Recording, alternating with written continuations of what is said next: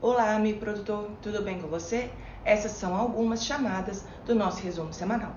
Problemas com o clima e atraso no plantio de milho levam ao corte da produção da safrinha no Centro-Sul e devem registrar a maior quebra da safra. Chuvas esperadas para regiões produtoras dos Estados Unidos transmitiram tranquilidade para a soja na CPOT. O indicador da soja no CPEA para o Porto de Paranaguá teve um dia de baixa nos preços. IMEA eleva a previsão da estimativa de previsão diária com soja na safra 21-22. As baixas temperaturas da última semana causaram perdas em partes das lavouras de trigo nos estados do Paraná, Santa Catarina e São Paulo.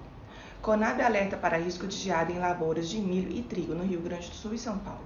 Governo prevê 1 bilhão de reais a produtores de café afetados pela geada em julho. Contratação de crédito rural atinge recorde no primeiro mês da safra 21-22 e atingiram 27 bilhões de reais, aumento de 16% em relação à safra passada. Mercados ainda vão sentir impactos da variante Delta, mas demanda por soja segue forte. Quer ficar por dentro da notícia completa? Acesse o nosso blog. Te espero semana que vem.